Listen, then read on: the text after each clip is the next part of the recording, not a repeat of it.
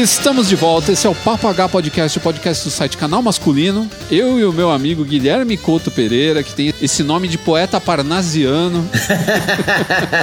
esse nome bonito de, de, homem ligado à literatura. Eu não consigo imaginar outra coisa quando, quando ouço esse nome Obrigado.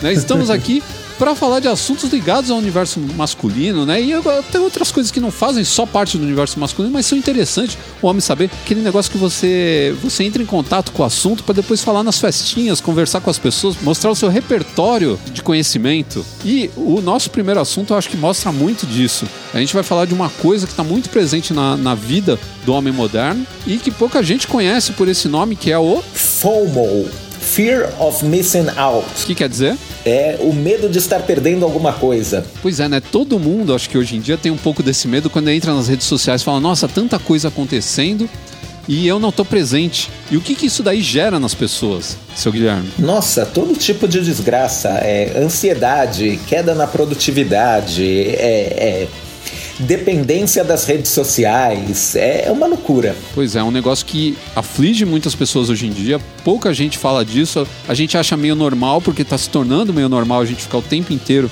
no celular. Mas o problema é que isso, que nem o Guilherme falou, gera ansiedade, gera um monte de problema que pode se tornar um distúrbio psicológico grave. Tem que ter acompanhamento de um profissional e tudo mais. Então, fica ligado nisso daí, porque é um, a conversa é séria, apesar de a gente vai falar com uma certa leveza dela para você não ficar entediado, mas é uma conversa séria.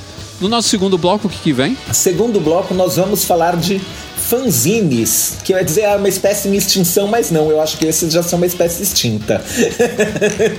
Na verdade, ele só migrou de uma mídia para outra, né? Ele deixou de ser impresso no mimeógrafo no, ou no Xerox Xerocado. E hoje ele tá na internet. Na internet, né? Os blogs, né? São um bom exemplo uhum. do que é um, um, E muito lá atrás também a gente falou de blog no, no, no podcast que a gente já gravou, tá? Não sei se vocês sabem que a gente faz essa introdução por último. Olha os mistérios do Papo H sendo revelados. Ó, ó você entregando ouro. É, mas antes disso também a gente tinha aqueles Geocities, essas coisas Sim, assim. Sim, nossa, o Geocities. Eu tive um, um sitezinho no Geocity. Nossa, e tinha muita coisa com cara de fanzine. Se você quer entender o que é um fanzine, então você fica ligado aí que a gente vai explicar. Inclusive, o Guilherme vai falar da experiência que ele teve também fazendo fanzine e enviando para todo o Brasil. E no último bloco, qual que é o nosso assunto? No terceiro bloco, a gente vai falar de typecasting. É, sabe quando você vê um ator e já sabe qual é o tipo de filme que vai ser só porque escolheram aquele ator? Então, é porque esse ator é vítima de typecasting. Se você tá pensando no Adam Sandler, você acertou, mas tem muito mais gente também que entra nesse mesmo estereótipo de ator que faz sempre o mesmo papel. Tem gente que consegue fugir, isso que é o legal, né? Pensar em todo mundo que saiu daquele papel fazia sempre o mesmo papel, mas nem todo mundo é Fernanda Montenegro, infelizmente. né? Lembrando a todos vocês então que se quiserem entrar em contato com o canal masculino, mandem e-mails para contato@canalmasculino.com.br. Os e-mails de inclusive de ouvintes ouvintes aqui do Papo H, você pode mandar para papoh.canalmasculino.com.br ou pode usar o contato também, qualquer um dos dois serve. Pode deixar comentário lá na publicação também, eu respondo os comentários lá, depois leio se for pertinente ou não aqui no, no, no, no podcast. É, deixa aí sua forma de contato, pode ser também por redes sociais, você está aí preso no FOMO, pode ser pela rede social, pode ser pelo Instagram, pode ser pelo Twitter, onde você quiser comentar, manda seu comentário, é sempre importante pra gente. Lembrando também que tem o nosso curso de estilo, nosso não, que é meu, só meu, de mais ninguém. É o curso de estilo do canal masculino, canalmasculino.com.br barra curso. Se você quiser fazer um curso de estilo, aprender a se vestir melhor, ficar um cara mais elegante, vai lá que você vai gostar pra caramba. Além disso, tem a nossa playlist lá no Spotify, que é a playlist é, Papo H OST, que é onde eu ponho todas as músicas que eu toco no final de todos os episódios. E tem também o Harleys de Sampa, que é o perfil do nosso amigo Guilherme aqui. Pode fazer o seu, jabá, por favor? Opa, muito gentil. Então, eu tenho uma conta no Instagram onde eu posto fotos de Harleys em São Paulo. Aí o nome dela é arroba Harleys de Sampa. Autoexplicativo. Mas se você gosta de fotos bem tiradas de motos bonitas, é só me seguir. Maravilha, segue ele lá, eu sigo todo dia, eu adoro as postagens do Guilherme. Tem muita foto bacana, é cara de toda São Paulo participando. É, é uma, até uma iniciativa bem legal. Não é à toa que cresceu tanto, virou um baita perfil, né? Hoje é uma referência de, dos harleiros por aí, né? É o Harley e Sampa. E tem as lives também que ele faz que também são bem legais. Para quem curte moto, tem que participar. Não é só para quem tem Harley, porque às vezes falam de assunto que é para todo mundo, beleza? Eu sou Ricardo Terraz, editor do site Canal Masculino, host dessa bagaça aqui, e nós voltamos logo após a nossa vinheta. Modo, estilos, dicas, grooming, consumo, entretenimento,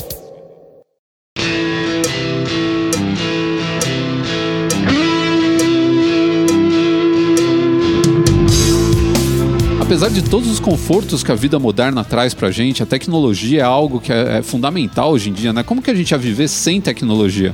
É impensável. Mas toda essa tecnologia também, todo esse conforto, todos esses aparelhos que a gente tem hoje ligados na gente o, o, dia inteiro, na verdade a gente fica ligado neles, né? Eles não são ligados na gente. Não, ao contrário do que a gente pensava, por exemplo, quando via Johnny Mnemonic, esses filmes de ficção científica, que a gente ia ter chip no cérebro, essas coisas assim, a gente nem precisa, né? A gente tem hoje o, o smartphone que está presente na nossa vida o tempo inteiro e ao mesmo tempo a gente fica conectado a ele e fica sendo bombardeado com informação o tempo inteiro. Ela tem um problema, porque ela causa uma certa ânsia, né? uma certa ansiedade, um, um, uma vontade de sempre saber tudo que está acontecendo. E isso pode levar você a uma, uma crise mesmo de ansiedade e ficar viciado em, em aparelhos né, eletrônicos, em gadgets e tudo mais que te trazem essas, essas informações, que, que te trazem esse fluxo de dados contínuo. Ah, esse, essa ânsia, né? Essa, que não, é, eu ia falar uma fobia, mas não é uma fobia. Na verdade, é, você não fica com medo disso, né? É, é um vício, na verdade, né? Na verdade, você quer cada vez mais. Isso daí a gente dá o nome de FOMO, que quer dizer Fear of Missing Out, que é o medo de estar tá por fora. Esse medo de você ser uma pessoa que foi ultrapassada, tudo está acontecendo e você não está sabendo. E um monte de gente sofre disso, principalmente jovens, principalmente dos 15 aos 36 anos, a faixa etária assim que mais sofre com isso daí. Eu e meu amigo aqui, o Guilherme, eu acho que a gente tá um pouco vacinado disso, porque a gente é um pouco mais velho. No meu caso, eu sou bem mais velho. Então, e o que que acontece? A gente, por ter vivido uma época em que a informação vinha mais aos poucos, eu acho que a gente se acostumou a saber lidar com o momento em que a informação não está chegando para você. Você não concorda? Sim, eu acho.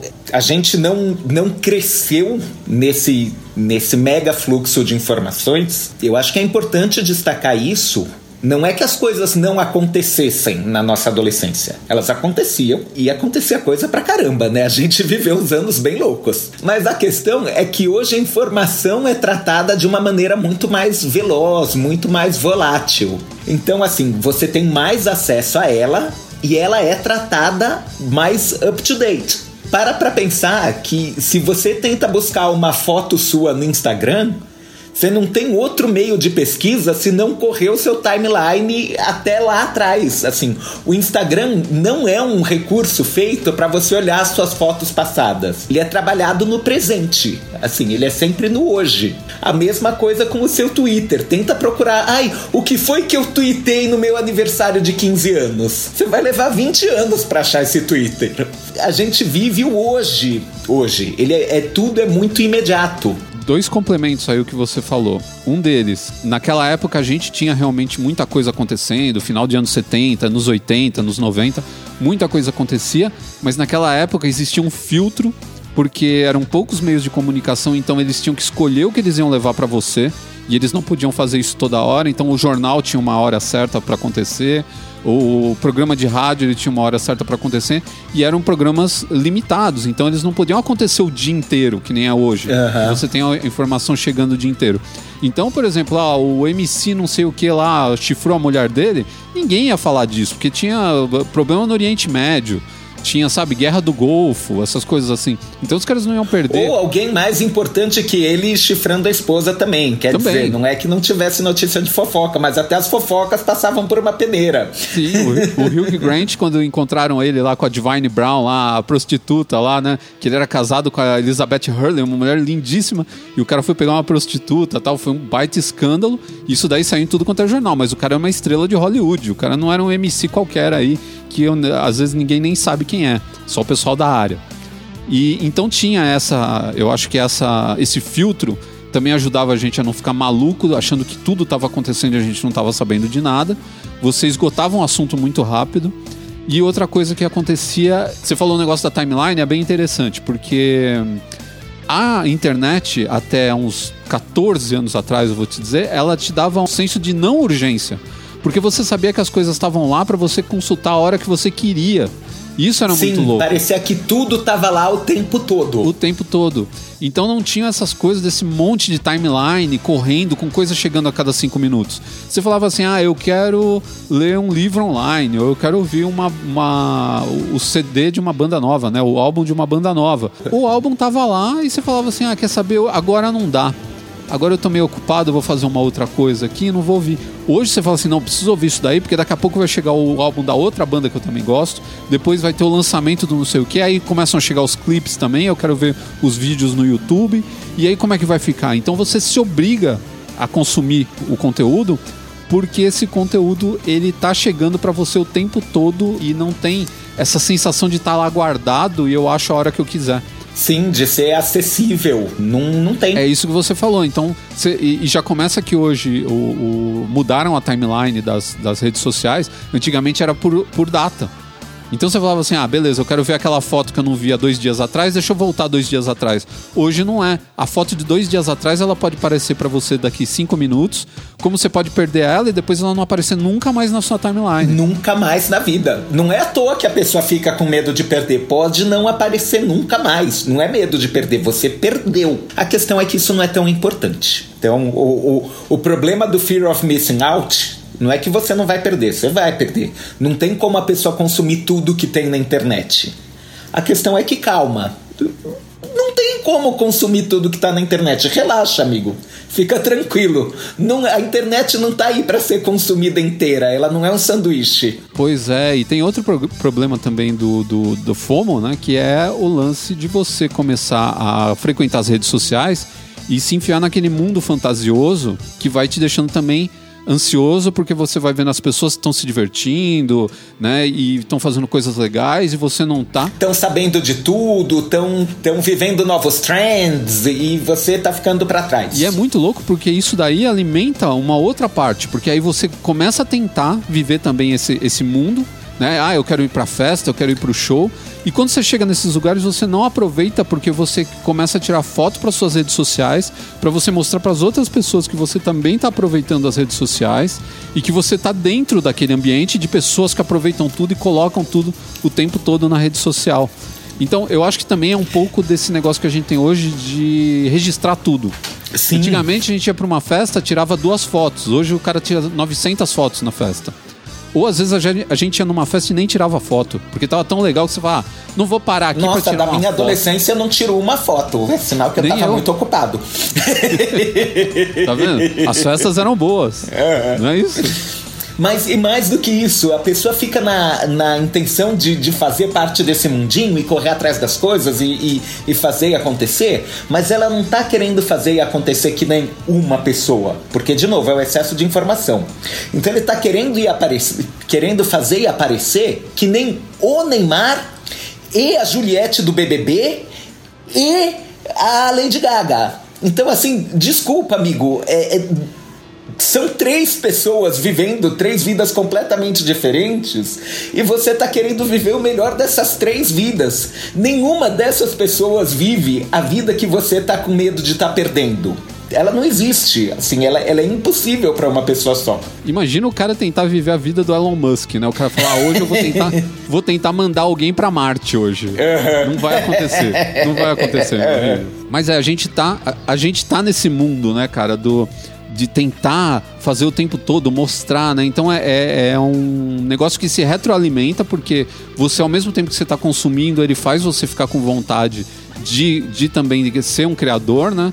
É, hoje se vende muito essa ideia de ah, o, o, o gerador de conteúdo, né? o influencer uhum, e tudo mais. Como se fosse uma tra... vida que é assim, só diversão a gente que trabalha com isso, a gente sabe que não é nada disso. Muitas vezes você vai para um lugar é, com a intenção de se divertir, você trabalha só porque você aquilo passa a ser trabalho para você. Tudo bem, tem uma parte boa, legal, é, você é, aproveita algumas partes, mas outras também elas são elas são partes que você não vai lá só para se divertir, você vai lá para trabalhar. Então, o cara tem essa ilusão, ele tá viajando na maionese. Mas você me disse que você tem uma, uma história Sim, boa. Sim, eu ia comentar isso. É, o, o FOMO, ele tem essa desgraça da gente é, é, não situar a nossa realidade em comparação à realidade. Não estou nem falando dos famosos, mas dos nossos amigos de Instagram, das pessoas que a gente segue, acompanha, etc e tal. A minha melhor amiga trabalha numa multinacional multinacional mesmo, assim. A empresa é do Vale do Silício e a chefe direta dela trabalha em Singapura. Então o Instagram dela tá cheio de gente Global a coisa. De, de, de vários cantos do mundo.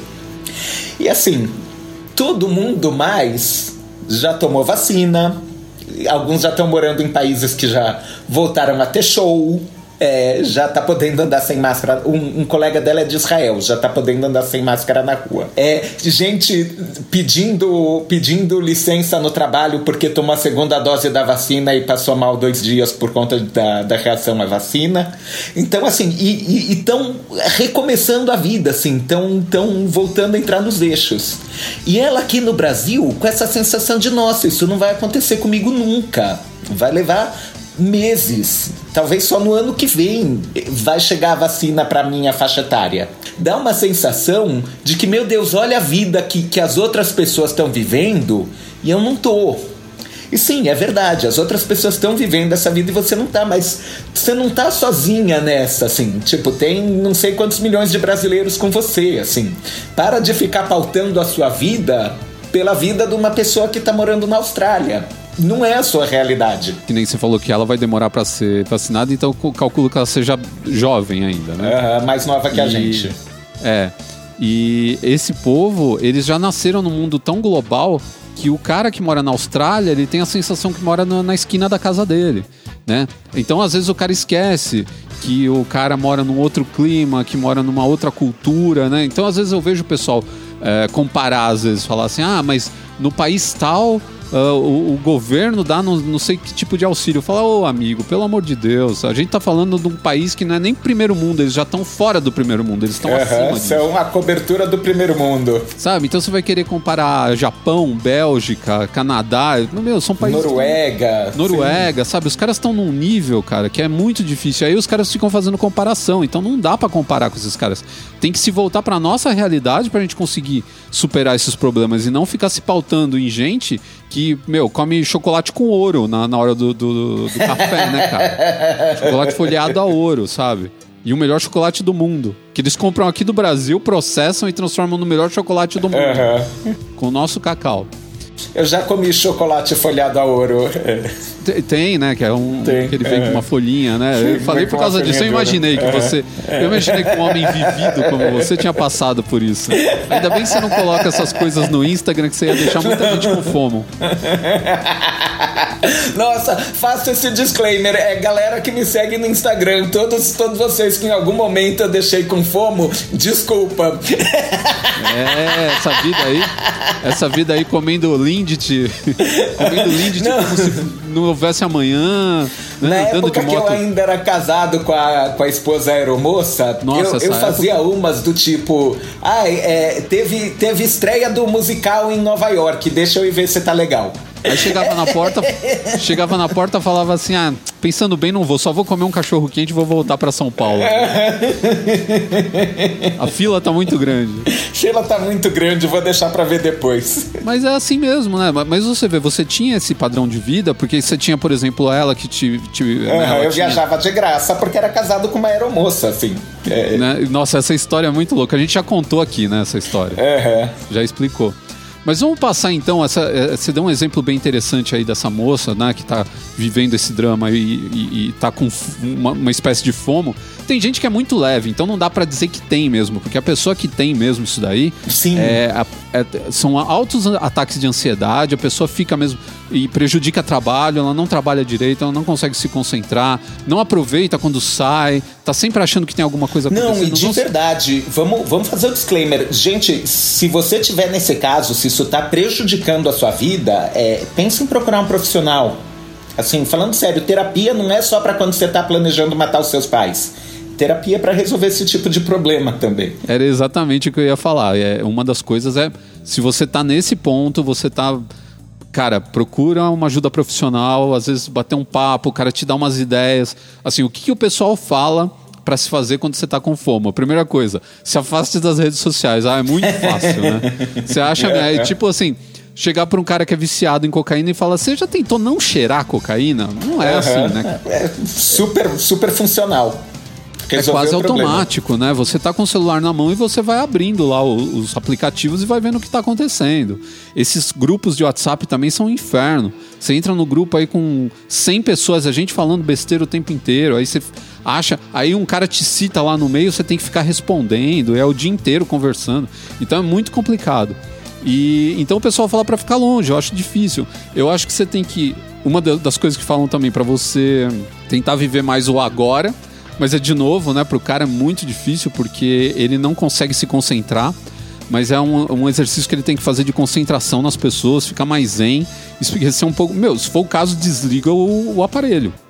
Eu acho que é um, uma das maneiras, porque não tem aquele, aquela aquele tesão de ficar toda hora passando o dedo lá na telinha, destravando e vendo o que, está passando, né? Não, posso te dizer, é, é, falando como alguém que, que já lidou um bocado por conta da minha conta de Instagram, o arroba Harleys de Sampa, eu uso muito Instagram. E eu percebi que, que eu tava é, entrando mais no Instagram do que eu precisava. Aí, óbvio, eu não vou parar de entrar no Instagram porque eu posto foto de Harley todo dia, assim, umas duas vezes por dia. Então eu comecei a me, me regulamentar, assim, eu colocava assim, tipo, eu vou acordar e entrar no Instagram. Aí eu fico no Instagram só o tempo que eu consigo ficar acordado e não ir fazer o meu xixi.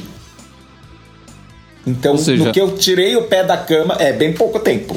É, é o tempo de eu postar aquelas duas fotos da manhã e sair. Então, é, esse tempinho eu usei o Instagram. Depois que eu saí da cama, eu não abro mais o Instagram até a hora do almoço. Aí, ok, terminei de almoçar.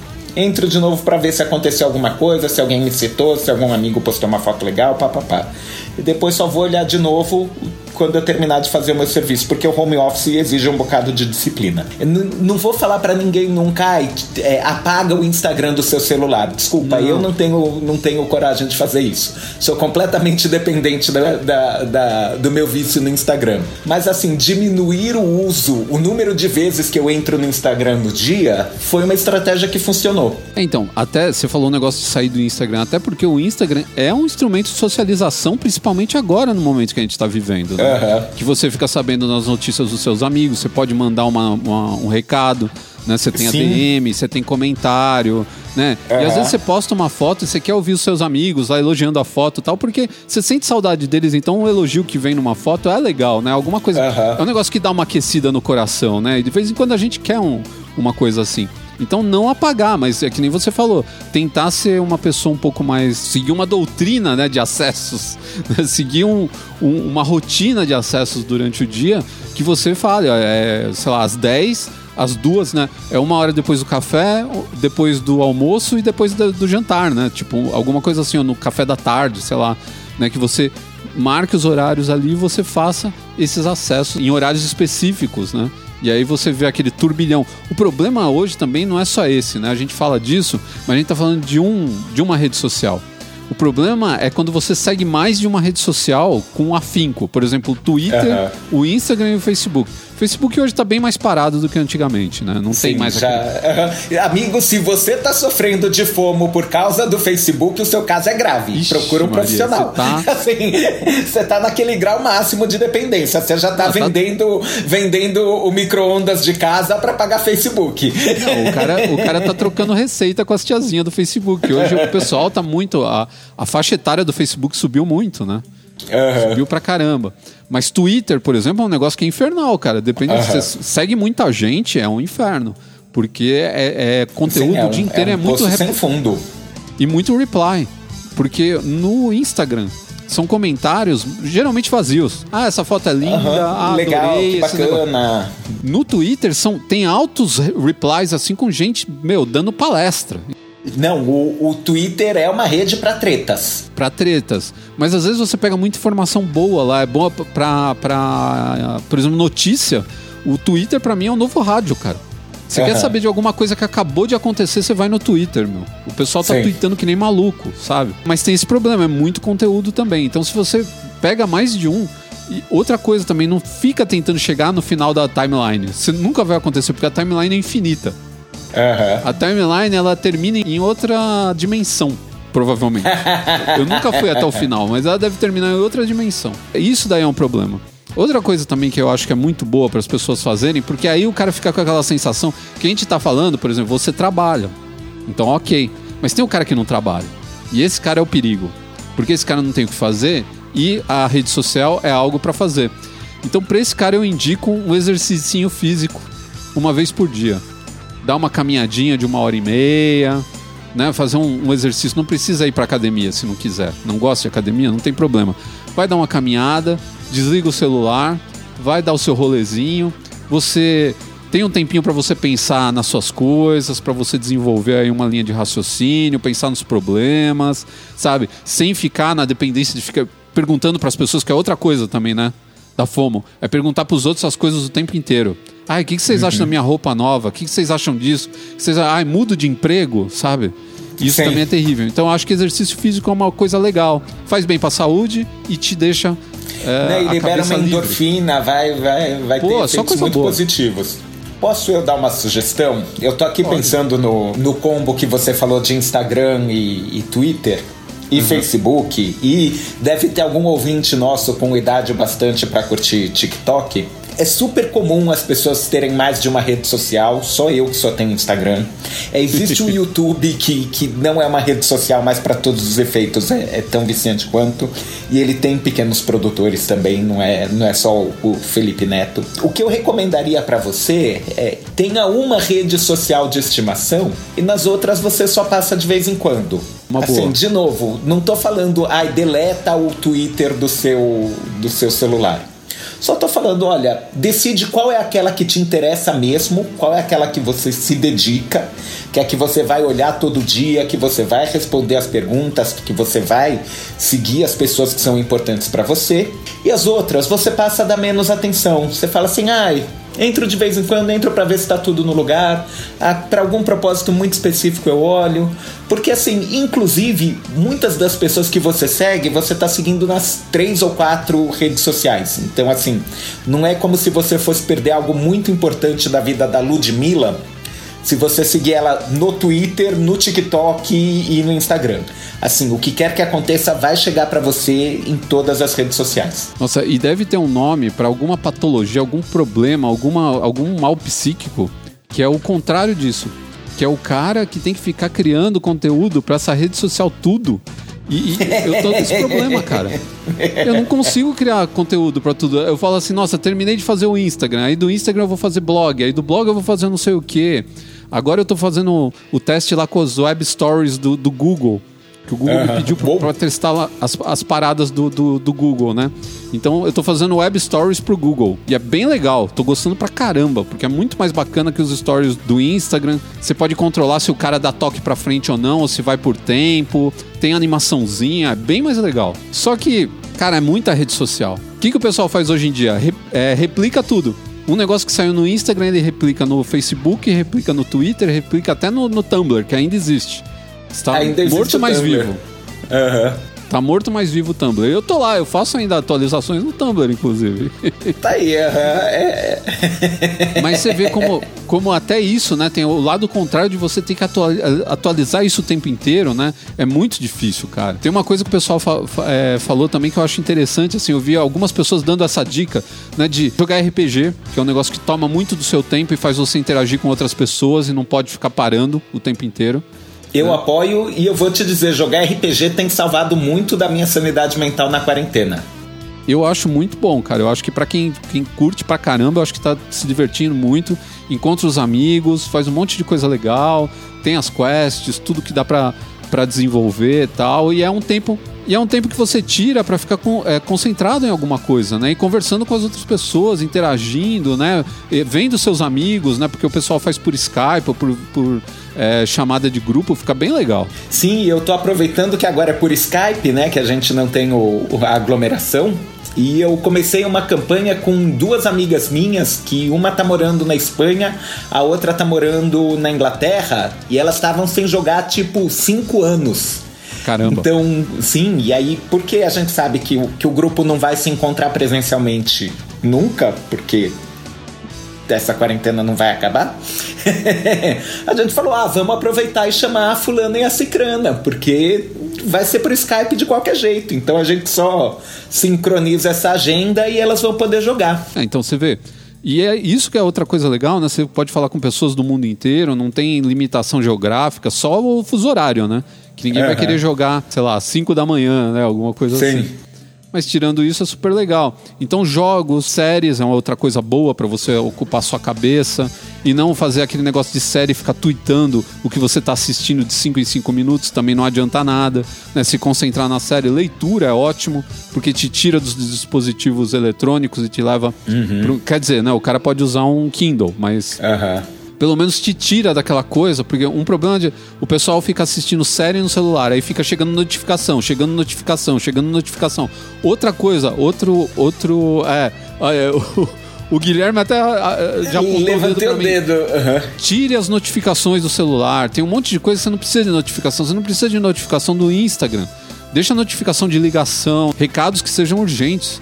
Porque esse negócio do bagulho fica o tempo todo apitando na sua orelha, isso te deixa maluco e isso te dá muito. Meu celular eu desabilitei todas, todas as notificações. Ninguém me notifica de nada. Meu celular só chama a minha atenção quando eu olho para ele. É, eu tô, daqui a pouco tô nessa, porque eu tô tirando. Eu, eu troquei de celular e aí quando eu fiz a, a, a mudança, eu deixei tudo notificando, né? Porque é pura preguiça de ficar entrando em um por um e, e, e tirando a notificação, né? Desabilitando a notificação. Mas aí começa um a me encher o saco, eu vou lá e tiro. Outro me enche o saco, eu vou lá e tiro. Daqui a pouco também não tem mais nada, cara. Eu não gosto de ficar o tempo inteiro sendo chamado pelo celular. Eu que tinha que ficar chamando ele, não ele me Exato, chamando. não, é o que eu penso. É, é, é ele que existe para mim, não sou eu que existo para ele.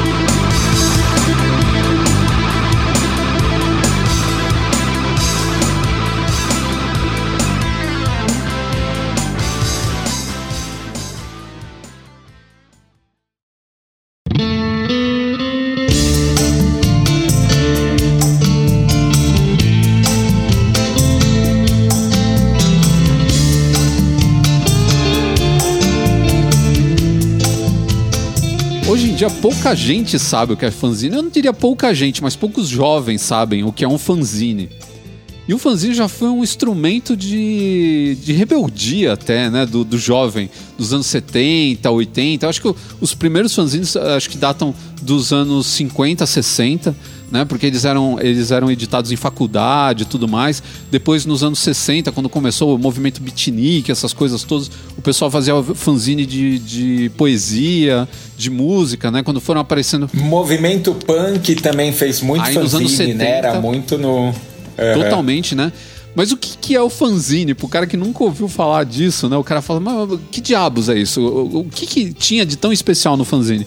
O fanzine, meu amigo, era você uma pessoa comum se tornar um influenciador. Na época em que não existia redes sociais. Então você tentava se tornar um influenciador. O meu trabalho de conclusão do meu curso técnico de publicidade, porque eu tenho também curso técnico de publicidade, é, foi um fanzine. Eu e o meu grupo, inclusive, que estava o Luiz no grupo, o, o, oh. o, nosso estagiário de 40 uhum. anos, que hoje não participa mais do Papagaio, infelizmente. Preciso encontrar ele para ele participar de mais alguns aqui. E tava eu, ele, mais um outro um, quatro, umas quatro pessoas tal, e a gente fez o nosso trabalho de conclusão de. É, de português, acho que era isso, era português, redação publicitária, acho que era a matéria, uhum. a gente fez um fanzine que na verdade era tipo um Cacete Planeta. Pouca gente também sabe disso, né? Cacete Planeta, antes de ser um pro programa humorístico, era um fanzine de humor. O jornal chamava Planeta Diário, por isso que era Planeta, e tinha depois a revista que chamava Caceta Popular, por isso que era Planeta e Caceta.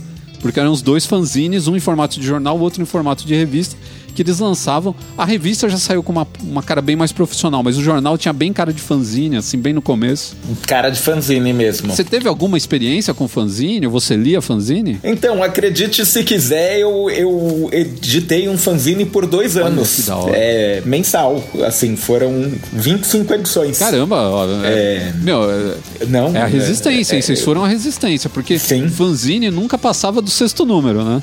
Quinto, sexto número. Não, e, uh -huh, e cheguei a mandar pro resto do Brasil, assim, da as pessoas. É, eu dava o meu endereço, eu dava o meu contato. e as pessoas me mandavam com o endereço dizendo manda para mim e eu mandava mandava como impresso ainda. É, batia o carimbinho e, e mandava pagando tipo 25 centavos. Vamos explicar então como é que funcionava para fazer um fanzine. Né? A pessoa que nunca viu, Justo. ele precisa entender como que era feito o fanzine. O fanzine era feito do jeito mais mambembe que você puder imaginar. Então tinha gente que era simplesmente colocava uma folha de papel numa máquina, datilografava, tirava foto, é, tirava xerox daquilo, ou tinha gente que fazia fanzine no mimeógrafo, que muita gente também nunca vai ver na vida um mimeógrafo, que era um instrumento que fazia cópia de, de prova na escola.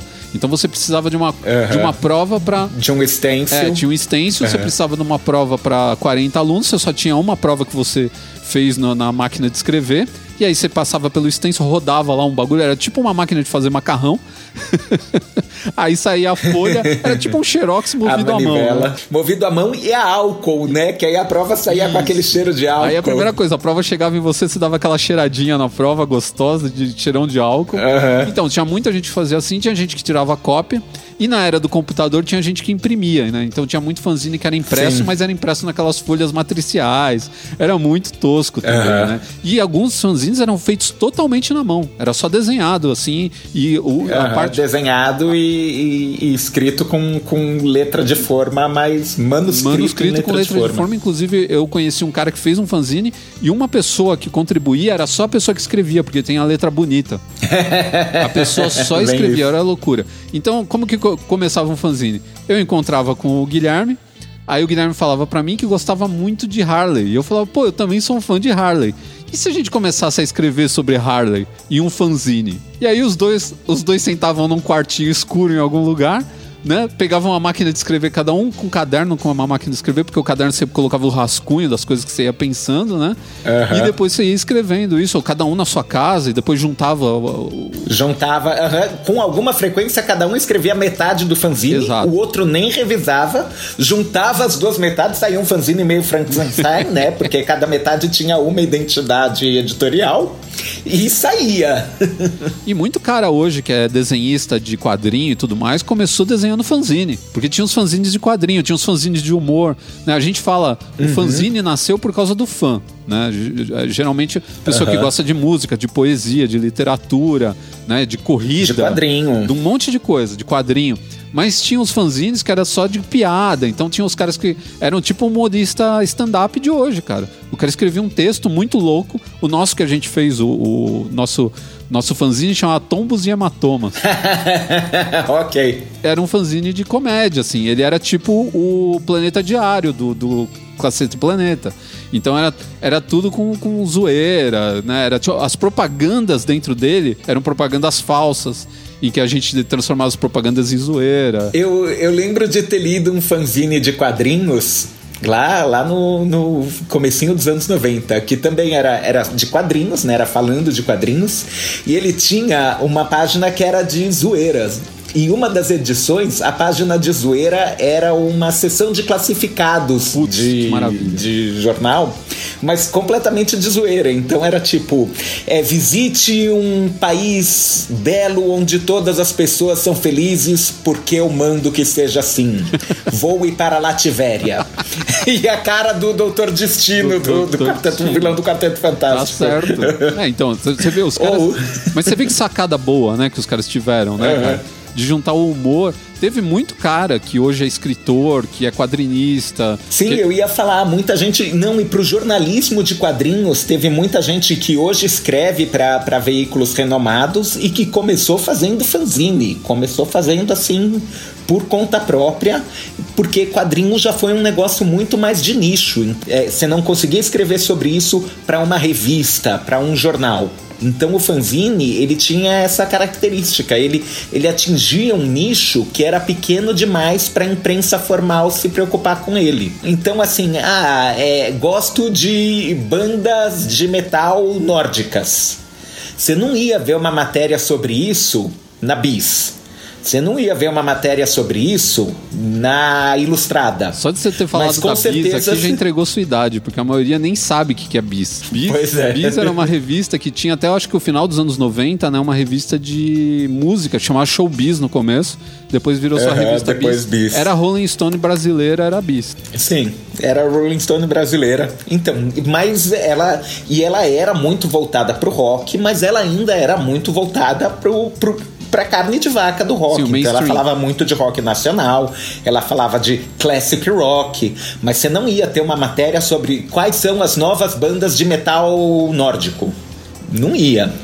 Em compensação, um fanzine todo ele dedicado a metal nórdico, em algum lugar você ia achar. Provavelmente na galeria do rock. Sim, o, a Rock Brigade, a revista Rock Brigade, eu não sei se ainda existe a revista. Tinha a Rock Brigade e tinha a Dynamite. A Rock Brigade, ela era um fanzine. Eu tinha aqui em casa até Rock Brigade do começo, em, Em máquina, gráfica. em gráfica, né? Ah, e outra coisa, como eram distribuídos os fanzines, né? Tinham várias maneiras. Uma era você deixava de graça em algum lugar, então, tipo, era um fanzine de Aham. música. Você pegava, fazia 20 e deixava na loja de, de disco de um amigo seu De disco. e aí pegava quem queria. Né? Outros o cara distribuía na rua, o cara ia pra rua e ia distribuindo de mão em mão, né? Faculdade, o Aham. pessoal fazia muito isso, né? Distribuía de mão em mão na faculdade, né? Então tinha todas. E alguns eram deixados em banca de jornal também de graça, ou às vezes eram pagos. Você pagava uma, uma, Aham. uma merreca lá. Geralmente eles eram bem baratinhos, né? Mas era pra ajudar o cara que fazia o fanzine a, a tentar melhorar de vida. E a Rock Brigade ela começou como um fanzine, virou revista, virou revista impressa, assim, depois com, com qualidade editorial, com papel couché e tudo mais, né? Então você vê que eles, os caras saíram lá do, do porão né? Aham. e viraram uma redação de verdade e tudo mais. É Eu não muito louco. sabia, que legal. E, e para entender a importância do fanzine, gente, tenham em mente que, que não existia internet, então a informação era escassa e a, a reprodução da informação era difícil. Então, às vezes, o fanzine tinha até uma coisa que hoje você acha surreal, tipo, é, se a gente fizesse o nosso fanzine de Harley Davidson, eu, eu e o Sherry aqui começamos um fanzine de Harley Davidson. Aí eu encontrei uma foto, sei lá, da Angelina Jolie andando numa Harley Davidson. A gente, nossa, que foto foda, vamos colocar essa foto da Angelina Jolie na Harley Davidson no nosso fanzine. Nosso fanzine é xerocado, preto e branco. Exatamente. Imagina a, a coisa bonita que vai ficar essa foto da Angelina Jolie na Harley Davidson, xerocada em preto e branco no fanzine. E as pessoas colocavam, por quê? Porque ninguém mais viu a foto da Angelina Jolie na Harley Davidson. Não tinha internet, as coisas não circulavam com essa facilidade toda assim. Então alguém conseguiu essa foto numa revista americana que o pai trouxe quando viajou a trabalho para o exterior. Nossa, pega agora, xeroca, recorta e cola no É, fanzine. mas era, era por assim, aí mesmo. E, e Era exatamente e todo mundo que pegava, e, e como a gente conseguia, né? Porque você olhava o Xerox e falava: Meu, Angelina Jolie numa Harley Na Davidson! verdade era um borrão, porque o, o Xerox já era Xerox de Xerox, sabe? Já tava naquela que não tinha mais... Sim. É- é- era um teste de Rorschach, assim, o que você vê nessa mancha. Foto, ó, pra você ter uma ideia de como a coisa era cabreira nos anos 80, na galeria do rock vendiam fotos de banda. Você podia, ah, eu gosto de Slayer. Aí o cara mostrava, ah, tem as fotos aqui, você não quer comprar umas fotos da banda? As fotos, na verdade, eram fotos de revista, onde saiu a foto da banda. Aí o cara ia lá, comprava a revista importada, tirava uma foto com a, a máquina dele, aí ele mandava revelar essa foto e te vendia a foto da foto. Olha isso. Aham, a, a foto de uma De página, uma de, página revista. de revista. Ele recortava as beiradinhas pra você não ver que era uma página de revista, mas o que você estava levando ali é uma foto da foto. E às vezes ela tá distorcida, porque a página de revista ela tinha lombada A no meio, sabe? entortou. aham. Cara, era uma coisa de louco. Então a gente vivia, Sim. vivia num tempo que a gente não tinha tecnologia. E por incrível que pareça, se você for ver os fanzines, eles, eles evoluíram pro blog. Hoje o blog é o fanzine. Hoje você tem as pessoas falando nos blogs as coisas que elas são fãs, né? Você é fã de Harley, eu sou fã de moda masculina, né? Geralmente são coisas que a gente gosta muito. Aham. E aí você junta com seus pares e começa a produzir conteúdo sobre isso, ou faz sozinho. Né? Hoje o blog permite um cara fazer sozinho. Naquela época era uma treta desgraçada. Então você tinha geralmente um cara que desenhava bem, que era o cara que fazia capa, né? Tinha fanzine que tinha capa, era sofisticado, Arte. né? Fazia uns quadrinhos no meio, fazia piadinha, né? O Sérgio Aragonês, eu tenho quase certeza que ele começou fazendo fanzine. Quem sabe quem é o Sérgio Aragonês vai entender o que eu tô falando. Então, as blogueiras de hoje em dia, as blogueiras de moda, se não tivesse surgido a internet, hoje elas seriam as fanzineiras de moda. Com certeza. Aliás, fanzine era uma área muito feminina, porque tinham as meninas que achavam os caras bonitos das bandas e faziam fanzine. O fanzine era praticamente a adoração do cara do começo ao fim, né? Era basicamente isso. Não, e tinha, tinha o reverso também. Tinha muito fanzine feminista, Sim, fanzine de Riot Girl, fanzine... Eu, é. Ótimo você lembrar disso, é verdade. Tinha uns fanzines também que, eram, que tinham um conteúdo político e social muito profundo. A gente fala assim, é, eles saíram uma hora da coisa do fã. Ah, deixa eu fazer um, um fanzine para Star Trek deixa eu fazer um fanzine pro Led Zeppelin. Eu uhum. acho que o movimento punk foi muito bom para isso. O movimento punk deve, deve ter pesado nessa e aí hora. Começaram. E eles transformaram o fanzine em, em comunicação de guerrilha. É, usar essa rede de, de, de fazer a informação ser acessível e fácil de replicar e transformar em divulgação de Sim, conhecimento. Era bem panfletário, né? Era uma coisa bem de, de. Ah, a gente defende o que? É isso. Então vamos falar sobre isso e vamos conscientizar as pessoas a respeito disso. Aliás, quem fazia muito fanzine também eram instituições de proteção à natureza, né? As pequenas ONGs que naquela época não tinha ONG. ONG é uma coisa dos anos 90, né? Você podia criar uma ONG, tinha uhum. né, toda uma proteção do governo se você tinha uma ONG e tudo mais. Então, eram caras assim, tipo, 10 pessoas que, sei lá, iam lá tentar parar o cara que ia derrubar uma floresta inteira sozinho, os caras se acorrentavam as, as árvores e tudo mais, e os caras tinham fanzine é, divulgando a causa ecológica que até os anos 70 não se falava em ecologia, as pessoas não tinham ideia do que era. Todo mundo achava uhum. que o, a evolução industrial. Pelo contrário, surfando uhum, a onda da industrialização. Né? todo mundo achava que estava ok. Ninguém parava para pensar, pô, essa fumaça toda aí tá indo para onde, né? O que, que a gente tá destruindo com isso daí tudo? Esse lixo todo tá indo para onde? Muitos fanzines, muitos fanzines fizeram esse trabalho de conscientizar as pessoas, de mostrar o que estava acontecendo, né? E tinha a coisa do fanzine também, de você levar uma câmera fotográfica, às vezes tirar uma foto que ninguém conseguiu tirar porque você era um moleque no meio de uma multidão e você furou todo o esquema dos repórteres que foram barrados pela polícia e aí o carinha, que era o fanzineiro, que ninguém botava uma fé nele, porque era um moleque com uma uhum. maquininha xereta na mão, que era uma máquina descartável, Sim. o moleque tirou uma foto. Teve um caso dos meninos que foram no Jô Soares, é, foram ser entrevistados, porque teve uma época, eu não lembro direito o que aconteceu, mas um, um avião ficou preso na, na Amazônia porque ele foi interceptado, ele era um avião, sei lá, russo, e ele entrou no espaço aéreo brasileiro, interceptaram e eles, eles ficaram um tempo com o avião preso até uh, todo o problema diplomático ser resolvido. Diplomático. Ficou o avião. Eu falei russo, mas sei lá, não, não, não, pode ser que não seja. Esses moleques, eles furaram a segurança da base, foram lá, fizeram uma entrevista com o piloto do avião e tiraram foto. E colocaram no. Fan... Uhum. E eles tinham tipo um jornalzinho da escola que é também um tipo de fanzine. né? É bom lembrar dos jornalzinhos de escola, que também não existe mais. Hoje tem escola que tem blog feito pelos alunos também. Né? Então você vê como o fanzine e o jornalzinho de escola migraram né, para o blog, né? Mas era isso, eles tinham um jornalzinho de escola e eles foram fazer, foram ser entrevistados no Jô Soares, que o Jô Soares falou, meu, eu quero saber como é que vocês fizeram. Eles conseguiram porque eles eram crianças, ninguém ia falar com os moleques de 12 anos, 13 anos, iam entrar na FAB para roubar segredo de Estado. Né? Louco.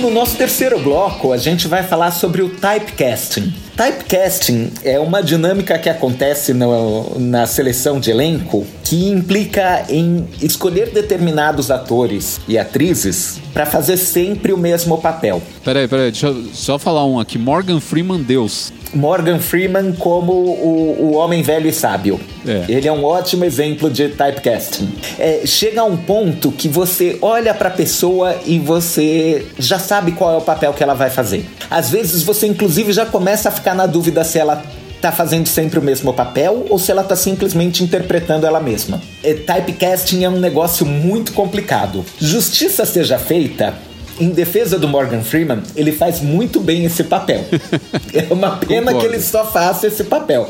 Mas você nunca vai para um filme do Morgan Freeman e diga: Nossa, é, que desgraça assistir o Morgan Freeman fazendo um homem velho e sábio. Não, ele, ele entrega uma boa performance. Não dá para dizer que, meu Deus, como eu saí enriquecido assistindo mais uma performance do Adam Sandler. Pois é. Então esse é faz aquele que- papel. do adulto infantilizado. Infantilizado. Assim, é sempre o bobão. Eu assisti um filme dele faz, sei lá, uns três meses no, na, no Netflix, que saiu aí um filme novo, e ele faz o mesmo papel de quando ele fez lá o Billy Madison nos anos 90. Exatamente, exatamente, os trejeitos, tudo.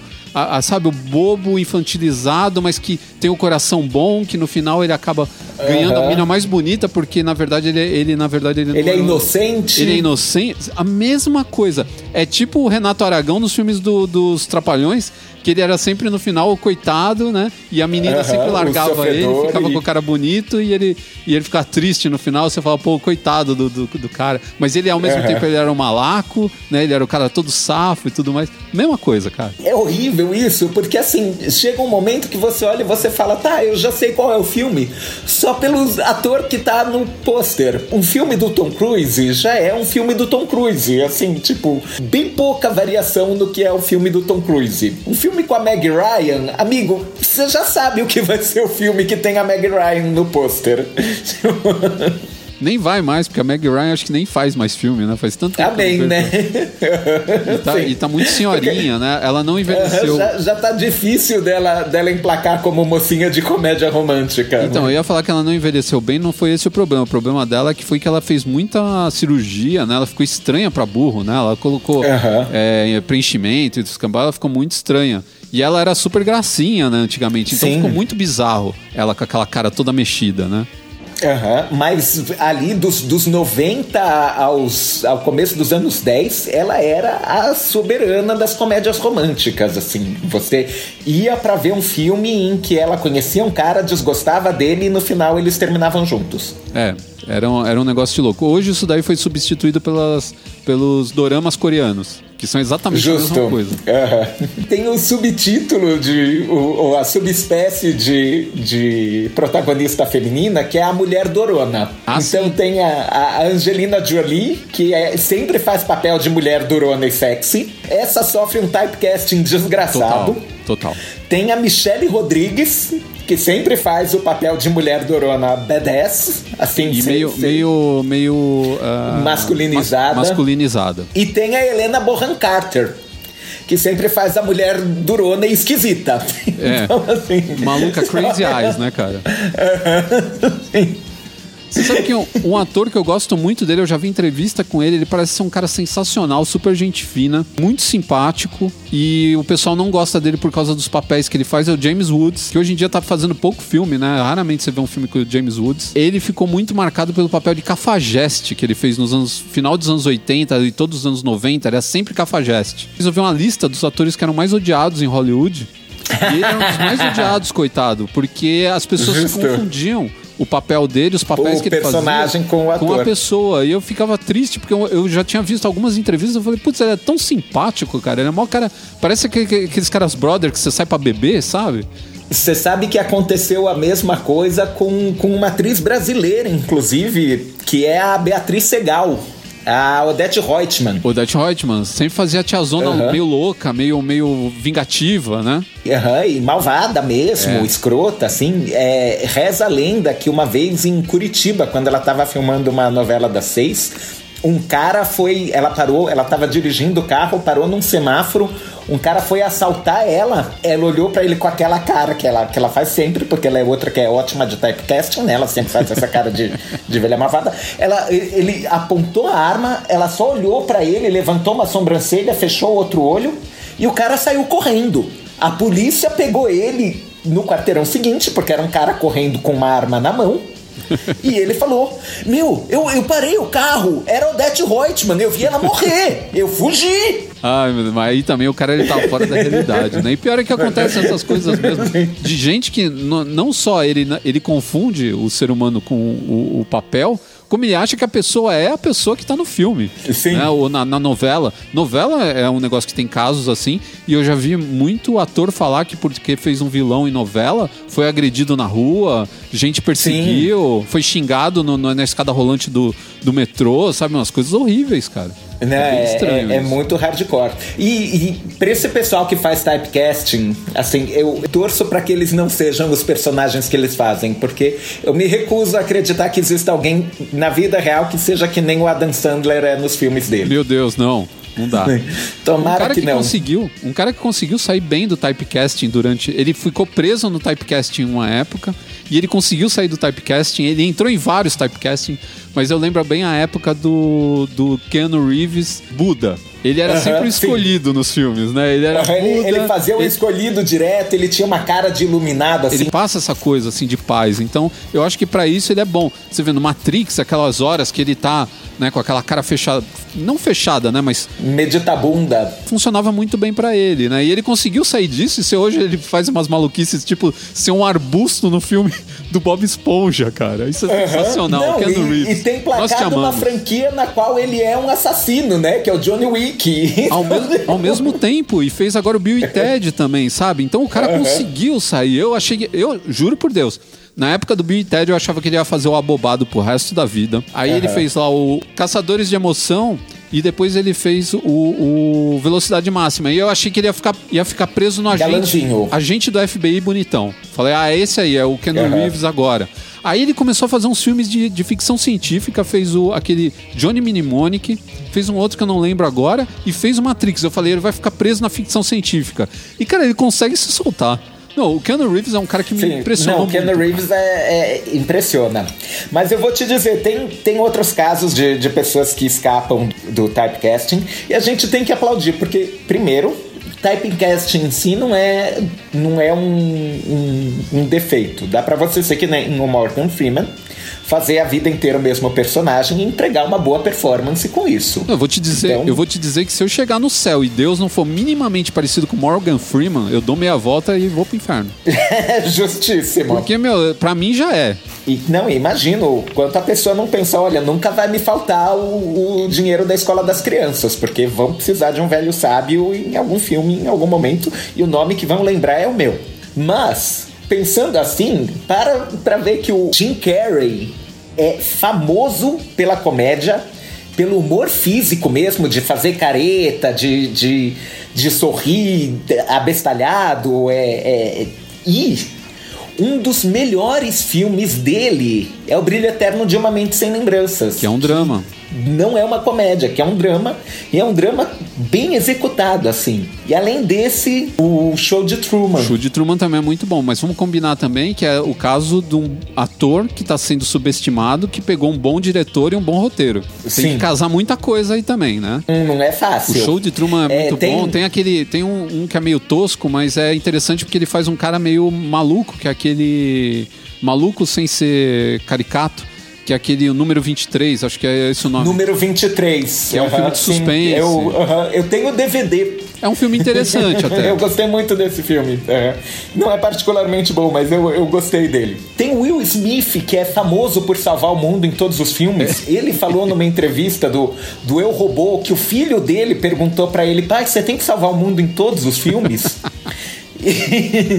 E, ele fez aquele que ele é, tá procurando emprego, que é super tocante, que é um drama muito bem executado. Tô tentando lembrar o nome agora. É, é A Procura da Felicidade, que virou meme tudo. A, a, cena dele finalmente ganhando emprego. É um bom roteiro, um bom diretor.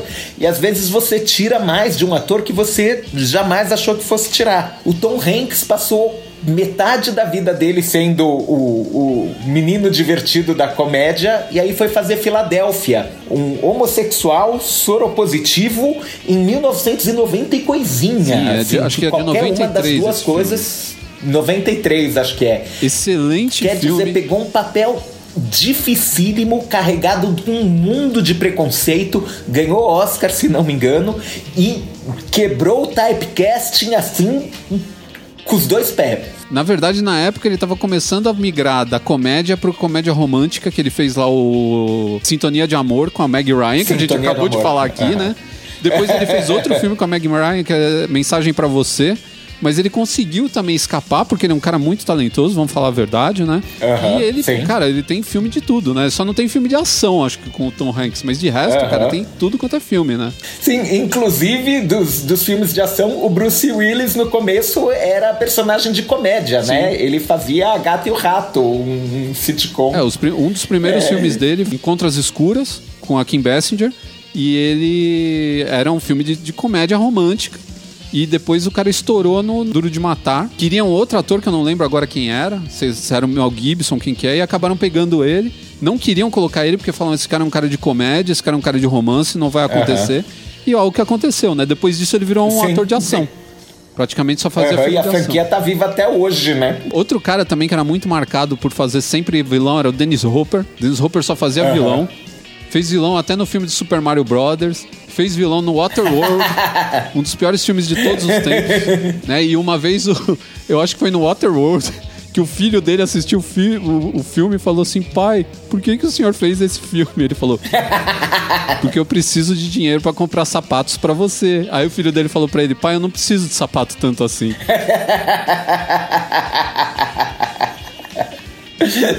Mas posso te dizer outro ator que também quebrou o typecasting e, e- e- destruiu? O cara do Breaking Bad. O Ah, Bryan, total. Bryan Cranston. Total. Ele era o pai do Cri, do, o, o pai do Malcolm em Malcolm in the Middle, que era um, um sitcom de comédia é, até meio bobinho, assim, simpático, mas, mas bobinho. Ele fez ponta no Ele Seinfeld. fazia ponta no Seinfeld, mas quer dizer, ele era muito da comédia e aí escalaram ele pra viver um vilão numa história assim que vai num crescendo de, Sim, de, pesadíssima. de, de, de megalomania e loucura e maldade que como ele entregou. Meu Deus, que vilão ele entregou. Que não, não dá nem pra chamar de vilão, porque você simpatiza tanto Sim, com ele que. demais com ele, aham. mas as coisas que ele faz são São, inomináveis. são, assim. né? É, um, Então- é, não, é uma história muito, muito forte, né, cara? E realmente, o cara conseguiu quebrar totalmente, né? O- um outro cara que quebrou também, mas não sei onde foi parar, porque ele não devia ter se metido a besta e feito coisa no Quarteto Fantástico, é o Michael Chiklis, que é aquele gordinho que ele, ele fazia antes, ele fazia o The Shield, policial. E ele antes, ele, só, ele era sempre o gordinho fofo, que ele era carequinha, gordinho, ele sempre era o gordinho fofo nas comédias, nos filmes de romance. Ele fez ponta no Seinfeld também. Todo mundo fez ponta no Seinfeld, né? E aí o cara O chega. maior cabide de empregos, assim. Então, e aí ele chega lá no The Shield e ele é um policial casca-grossa, filho da puta, cara. E você só descobre isso no, no, no final do primeiro episódio, que ele mata um cara sangue frio, que é um parceiro dele, que é um Sim. cara que trabalha com ele. Não, o primeiro episódio te, te estoura as cabeças, assim. Aí você vê esse cara depois como um belo no filho da puta, tanto que ele começa a fazer depois só filme onde ele é, ele é casca grossa, né? Então ele foi um cara que quebrou também. Muito, muito ator quebra e outros atores não saem. E não saem porque sabe que pra eles ficou fácil de ganhar dinheiro, né? Mas não, eu tenho outro caso que é. E, e esse a gente aplaude mesmo porque en- envolveu um bocado de transformação física. Charlize Theron. Era Monster. gatinha, gatinha de todos os filmes, Aham. ela é linda, né? Não Filmes- tem nem o que falar. Ela é linda, aham, faz, faz protagonista gostosa. A tabela de beleza Charlize Theron, ela não vai de 1 a 10, ela vai de 1 a 14. Aham, né? É sim. um negócio... É, negócio... E todo mundo mais olha lá de baixo e dá tchauzinho. É. Assim. E aí ela fez Monster, né? É disso que você vai falar. E a mulher engordou de verdade, colocou o dente de prótese, é, fez um personagem dificílimo, né? Meu Deus, que performance que ela entregou. É, então, ela conseguiu sair dali pra frente, foi bom porque ela criou notoriedade em Hollywood pra poder escolher papéis. Porque não vinha mais aquele Aham. negócio de, ah, é a bonitinha, vamos colocar ela bonitinha. Não, essa mulher, ela tem capacidade e se a gente jogar um dramão na mão dela, ela vai fazer um dramão e ok, entendeu? Então pode jogar maquiagem Uhum. nela também, que é outra coisa, né? Geralmente o ator bonito não quer que esconda o rosto, né? E ela fez toda uma, uma mudança visual que foi terrível. Mas eu ia falar outro, e esse é, é- é dos que quebraram typecasting, é querido do coração, que é o Heath Ledger. O Coringa. Sim, ele fazia. Porque ele era ele, príncipe encantado. Assim, Total. ele é o mocinho do 10 Coisas que Eu Odeio em Você. E ele é o mocinho do Brokeback Mountain. Cara, eu adoro as 10 coisas que eu dei em você. É muito bom. Cara. Eu também gosto muito. É, é bem shakespeariano, né? A Megera Domada. Não tem uma vez que não tá passando esse filme que eu não assista. Eu adoro esse filme. E ele, quando falaram pra mim que ele ia ser o Coringa, eu fiquei preocupado. Falei, mano.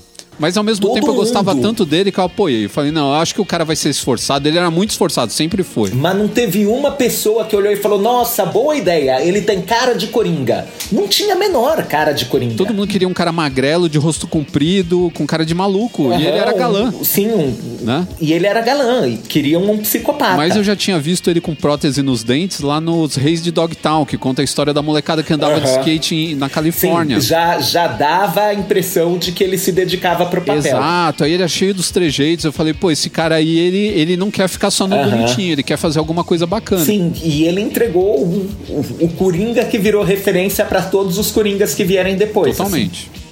Totalmente, que é o Coringa terrorista, maluco e inexplicável, que não dá pra você pre- imprevisível. E também vamos ba- bater palmas aqui, vamos, vamos terminar esse bloco porque a gente já se alongou demais, né? A gente já tá aqui com tempo a mais. Já, já, Mas vamos terminar de- esse de- bloco também batendo palmas e vaiando ao mesmo tempo. Vamos vaiar aquele cara que faz o casting, que só chama as mesmas pessoas pra fazer o mesmo papel, mas vamos bater palma pra tipo o cara que enxergou no, no Heath Ledger um Coringa, ou no cara do Brian Cranston, um psicopata, um tiozão psicopata maluco, químico. Rei do crime. Né? Como é que, eu- sabe, a pessoa que enxerga isso é muito louco, sabe? Do cara ver e falar assim, não, vamos fazer um teste com esse cara, tal. Não, essa aposta arriscada que, que rende. Retorna tudo que você apostou em dobro. Então fica aqui a nossa homenagem aos diretores de elenco que fazem o seu trabalho bem feito. Justo.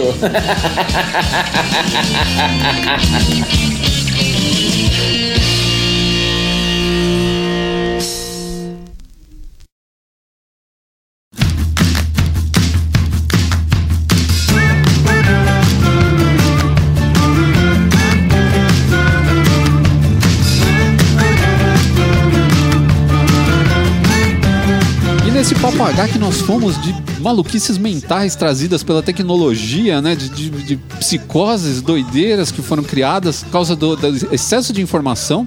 Nós fomos pra falta de informação dos fanzines.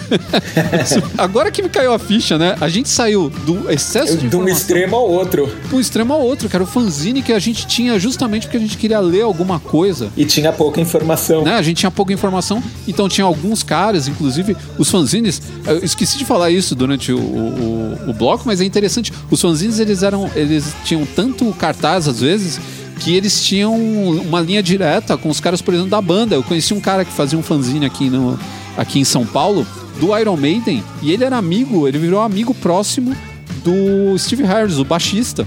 Quando o Steve Harris veio aqui Uou. para São Paulo tocar aqui no, no Brasil, veio tocar em São Paulo, Steve Harris falou: Meu, vamos se encontrar e vamos tomar um café. Então o fanzine chegava a Que esse legal. ponto, porque era o contato de muita banda. E depois a gente teve uma conversa agradabilíssima aqui, falando um pouco de cinema, de atores, né, de mídia. De novo, a gente dentro da mídia e tal. Mas eu acho que foi bem legal. Até foi o Guilherme que eh, sugeriu esse bloco. Queria agradecer, porque foi muito divertido falar sobre isso. As ordens, queridão. E agora eu gostaria de saber se você tem uma dica para dar para os nossos ouvintes, como é um costume aqui no final do Papo H, sempre termina com dica. Tenho, tenho uma sim e ela é transmediática. Olha. Uma série de animação, está no Amazon Prime, mas é adaptação de um quadrinho. Seria Invincible. Exatamente. Ah, terminei de assistir. então, já não vai ser pra você a dica. Mas quem ainda não assistiu, eu tô assistindo, comecei agora, mas eu li o gibi, eu li o gibi inteiro. É do mesmo escritor do Walking Dead, mas é outro artista. A animação respeita muito do traço do artista do quadrinho, isso é bem legal. É, a história tem começo, meio e fim, e ela não se prolongou nos quadrinhos que nem se prolongou Walking Dead. Então a série de animação também não vai se prolongar que nem se prolongou a série de TV do Walking Até Dead. porque o Walking Dead Amém. deu uma, se perdeu lá no meio e não é o que traga de Muito. volta. Sim, e eu acho que a Amazon Prime não vai deixar isso acontecer com o Invencível. Tomara que não, porque a história é, É. muito boa. É uma história muito boa. Ela é um, é um protagonista muito bem construído. É uma série de super-herói de um universo que não é nem o da Marvel nem o da DC, então não é nem Liga da Justiça nem Vingadores. É um herói adolescente, filho do maior super-herói desse universo. É ele descobrindo os poderes, ele é, entrando para a primeira super equipe dele, e você, quando você começa a achar que ah, isso vai ser uma, uma história, um, um coming of age, uma história da, da pessoa deixando de ser adolescente e virando adulto, ela dá um plot twist assim, ela vira de um jeito que te pega e explode a sua cabeça. Assim, a, a, história pega todo mundo de surpresa, não poupa ninguém. É muito louco. Aliás, meu amigo, se você acha que você sabe o que é violência gráfica, você precisa assistir esse desenho, essa animação. Porque. Não, juro, é. Olha, tem umas cenas sanguinolentas ali que você fala, meu Deus. uma animação ocidental fazer esse banho de sangue. É, parece coisa de realmente, parece coisa. Eu já vi isso em, em anime, né? Em mangá, em anime, né? Uhum. Mangá, tal, mas é, desenho ocidental é muito raro. Tinha que ser numa plataforma paga mesmo, porque isso na TV nunca ia rolar. Talvez no, no HBO, talvez no HBO. Uhum né? Mas, mas ia ser complicado porque todo mundo ia olhar e falar: ah, é desenho, é para criança. Então não é uma animação para criança. Não assiste com seu filho, não assiste com seu irmãozinho. E é legal porque assim ele não é apelativo de certa maneira. Por exemplo, não tem sexo, não, não, só tem menção, assim, alguma coisa desse tipo. Uhum. Sabe? Não... Sim, e, e, e, mesmo essa violência ela não é gratuita, ela tem um propósito. Ela Quando ela tem... acontece, é para ela aparecer esse tapa na cara que ela Sim, é. Sim, ela te choca de uma maneira porque ela te mostra exatamente o que é um cara ser super poderoso no meio de pessoas que não são super poderosas. Meu, a, a série é incrível. Ela vai muito de encontro ao que é também o, o The Boys. Ela tem um, um pezinho ali também tipo no The Boys. Mas como é animação, ela não tem limite. Isso que é legal, porque o The Boys, eles uhum. têm o limite do orçamento. Do orçamento. Então fazer certos efeitos especiais é meio complicado, mas no desenho não tem esse problema, na animação não tem isso. Então, nossa, eu achei demais, cara. Eu fiquei, putz, eu tô muito ansioso pelo segundo, pela segunda temporada. E, e, eu vou te dizer, olha, eu tô gostando muito da animação, ainda não cheguei no final, mas eu já conheço a história inteira porque eu li o quadrinho. O quadrinho começou a sair em português, lá quando ele começou a ser lançado, sei lá, 10 anos atrás. Não vingou.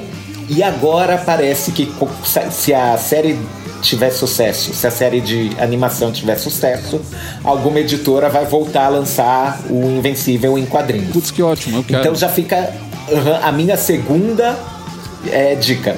Se começar a sair de novo Invencível em quadrinho, compra porque o quadrinho não tem como ser pior que a animação. É um dos quadrinhos mais legais de super-heróis que saíram nos últimos 10 anos. Seguramente. A indústria de quadrinhos ainda continua lançando coisas tão incríveis, né?